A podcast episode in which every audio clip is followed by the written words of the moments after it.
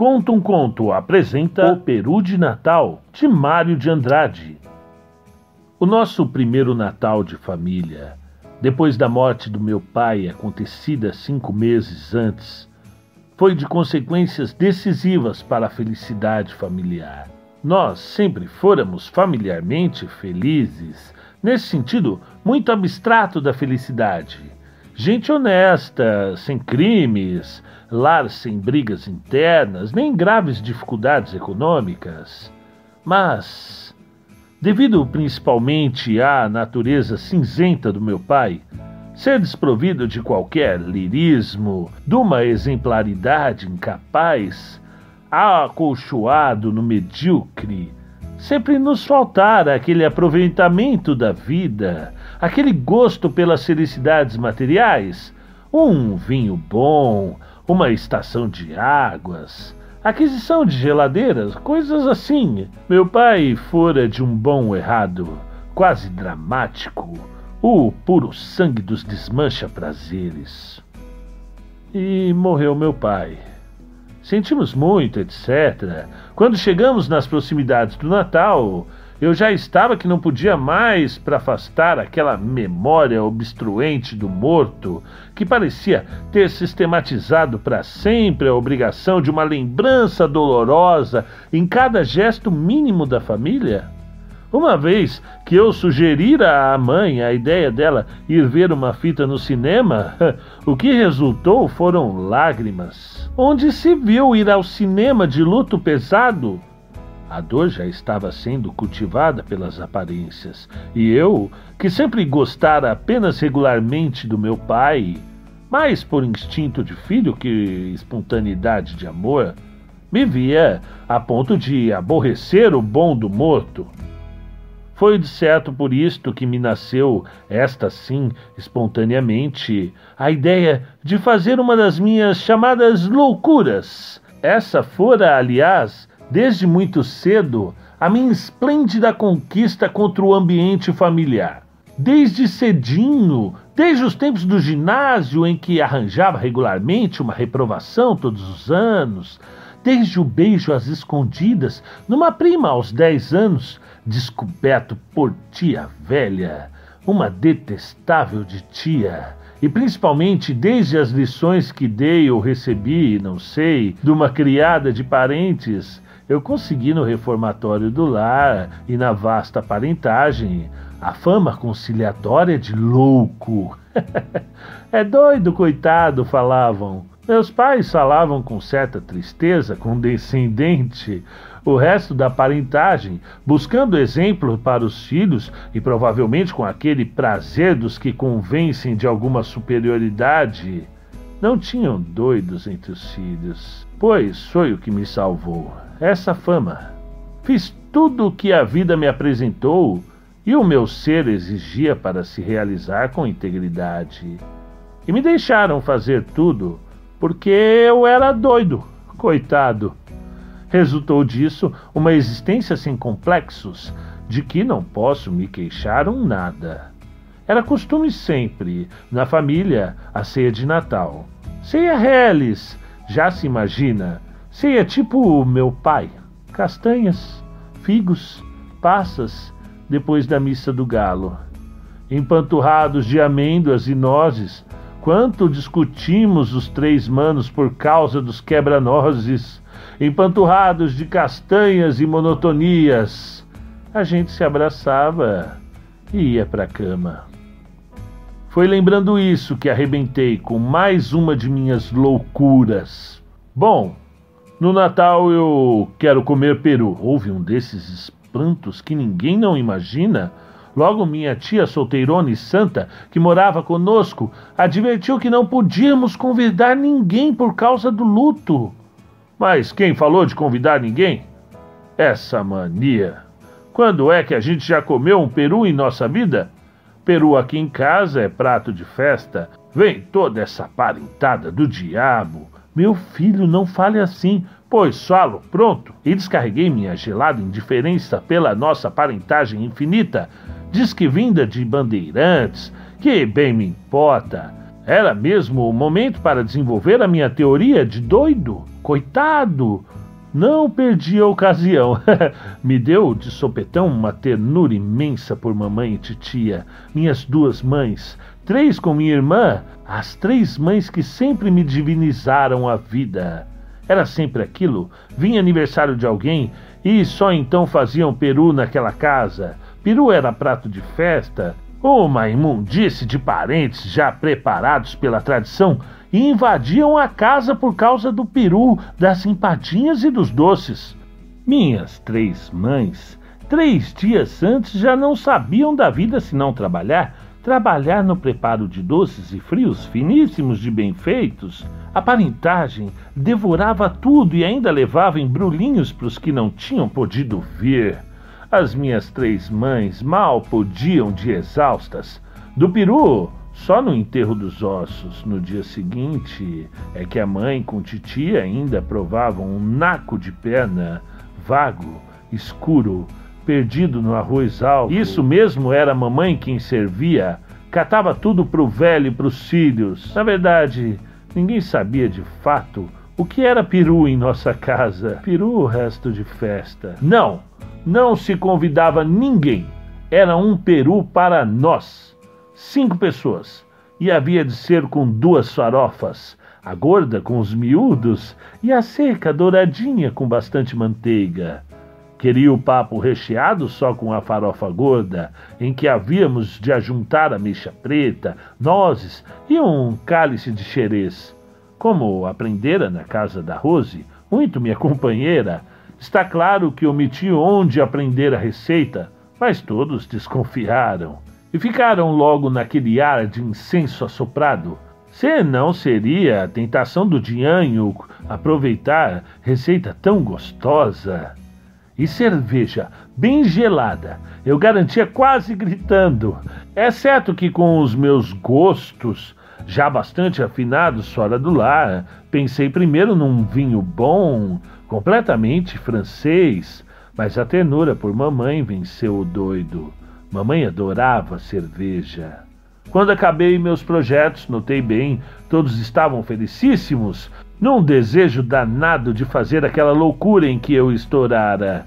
Bem que sabiam, era loucura sim, mas todos se faziam imaginar que eu sozinho é que estava desejando muito aquilo e havia jeito fácil de empurrarem para cima de minha culpa de seus desejos enormes. Sorriam-se entreolhando, tímidos como pombas desgarradas, até que minha irmã resolveu o consentimento geral. É louco mesmo. Comprou-se o peru fez-se o peru, etc. E depois de uma missa do galo bem mal rezada, se deu o nosso mais maravilhoso Natal. Fora engraçado, assim que me lembrara de que finalmente ia fazer mamãe comer peru. Não fizera outra coisa aqueles dias que pensar nela, sentir ternura por ela, amar minha velhinha dourada e meus manos também estavam no mesmo ritmo violento de amor, todos dominados pela felicidade nova que o Peru vinha imprimindo na família. De modo que, ainda disfarçando as coisas, deixei muito sossegado que mamãe cortasse todo o peito do peru. Um momento, aliás, ela parou, feito fatias um dos lados do peito da ave, não resistindo a aquelas leis de economia que sempre a tinham entorpecido numa quase pobreza sem razão. Não, senhora, corte direito. Só eu como tudo isso. Era mentira. O amor familiar estava por tal forma incandescente em mim que até era capaz de comer pouco só para que os outros quatro comessem demais. E o diapasão dos outros era o mesmo, aquele peru comido a sós, redescobria em cada um o que a cotidianidade abafara por completo: amor, paixão de mãe, paixão de filhos. Deus me perdoe, mas estou pensando em Jesus, naquela casa de burgueses bem modestos estava se realizando um milagre digno do Natal de um Deus. O peito do peru ficou inteiramente reduzido a fatias amplas. Eu que sirvo. É louco mesmo. Pois, por que havia de servir se sempre mamãe servira naquela casa?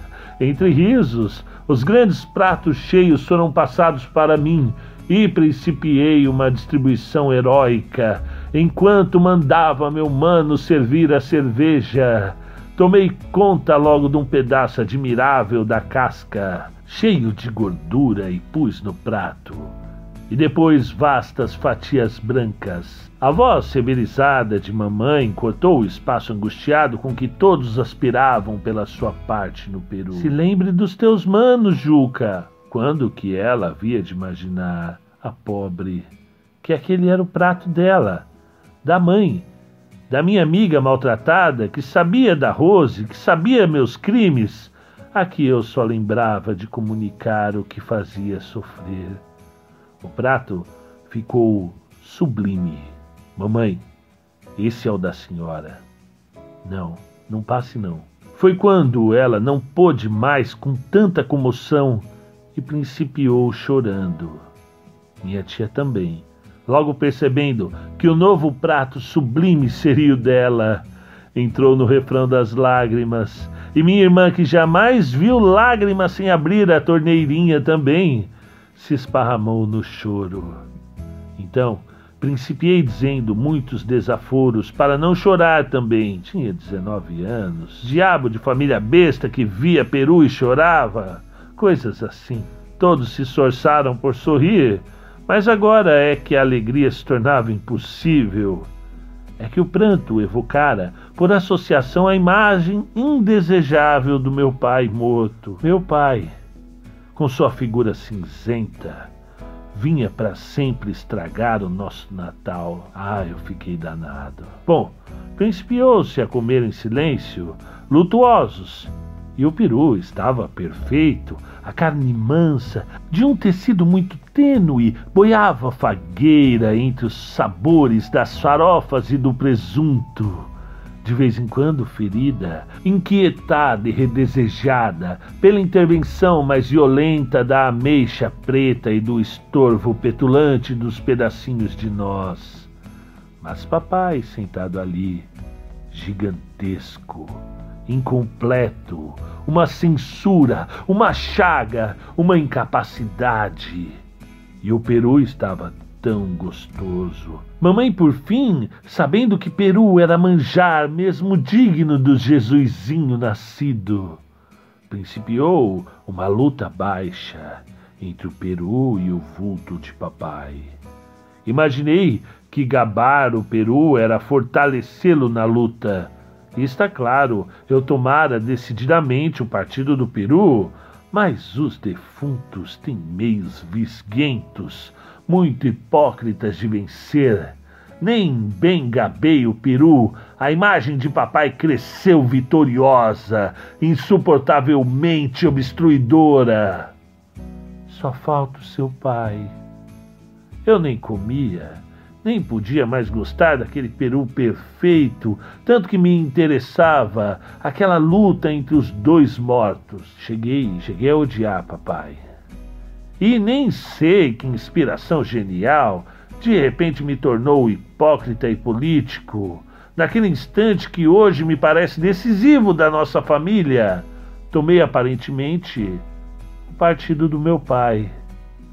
Fingi triste é mesmo.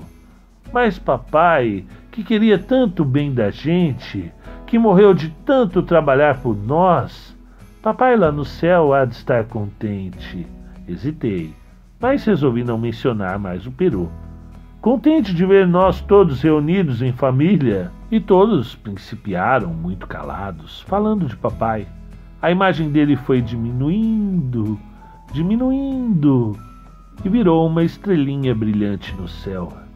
Agora todos comiam o peru com sensualidade, porque papai fora muito bom, sempre se sacrificara por nós. Fora um santo que vocês, meus filhos, nunca poderão pagar o que devem a seu pai. Um santo! papai virara um santo uma contemplação agradável, uma inestorvável estrelinha no céu. Não prejudicava mais ninguém, puro objeto de contemplação suave. O único morto ali era o Peru, dominador, completamente vitorioso. Minha mãe, minha tia, nós, todos alagados de felicidade. Ia escrever felicidade gustativa, mas não era só isso, não. Era uma felicidade maiúscula, um amor de todos, um esquecimento de outros parentescos distraidores do grande amor familiar. E foi, sei que foi aquele primeiro peru comido no recesso da família. O início de um amor novo.